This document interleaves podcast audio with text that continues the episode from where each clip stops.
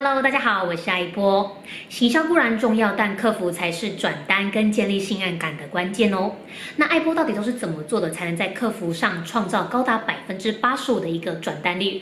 其实呢，关键就在于你能在消费者的心中创造物超所值的一个价值感。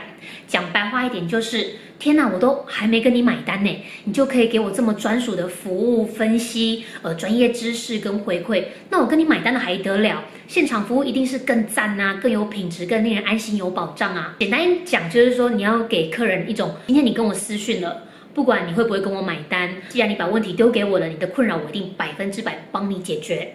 给客人这样子的一个感觉，那如何在客服上打造物超所值的信任感呢？艾波分享八大秘诀给你。艾波达成客服高转单的一个秘诀，第一点，理清自己目前手中会有哪些客服资源。所有能够协助你跟顾客顺畅沟通、达成转单的工具，都叫做客服资源。例如你手边的作品范例，你拍摄的影片。你撰写的部落格或者是粉丝团文章，你能为顾客做专业的分析建议，或者是有些人会透过 APP 帮客人 P 一对漂亮的眉毛，或者是透过平板帮客人设计一对漂亮的眉形跟毛流，所有能让你跟顾客顺畅沟通的工具都是很好的客服资源。第二个，设计一套能引起跟顾客互动的一个对话。如果客服呢，呃，顾客在问你 A 的时候，你只会答 A，那这样不但据点了顾客，还没办法抓住整个对话的主导权。那像艾波我呢，就会透过问句的方式来跟客人互动。例如，诶，请问你是第一次做眉毛吗？那你目前是不是遇到什么样的困扰才会想要做眉毛呢？透过问句的方式跟客人互动，才能进一步达到预约的可能性哦。第三点，清楚掌握顾客问题背后的问题，才能对症下药。例如，顾客询问：“请问你们有在做改眉吗？”这个时候，纹绣师常常内心会有一个误区的假设，说：“诶，客人会问这样的问题，一定是他目前有一个奇怪的底色。”那假设说你又没有在接改眉的客人，你是不是就直接拒绝他了？但其实最重要的是，你要先了解他的状况到底是什么。说不定他只是帮别人问问啊，说不定他根本没有做过眉毛啊，他以为只要跟他的原生眉毛长得不一样就叫做改眉。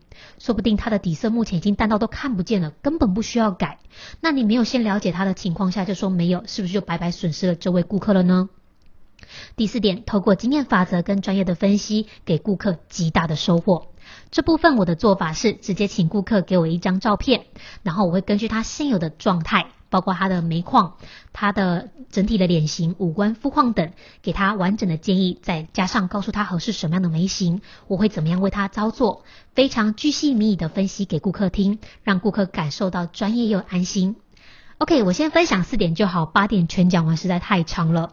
第五点，我会善用网络的免费工具。第二点，我会引导他现场咨询。第七点，不管客人要或不要，我都会留下有价值感的记忆点。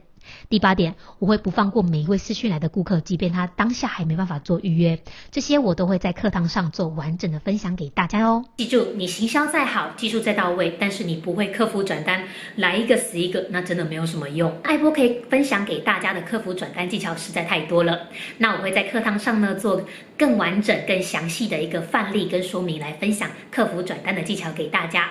记得准备好你的笔记本跟一支不会断水的笔，那我们就课堂上见喽，拜拜。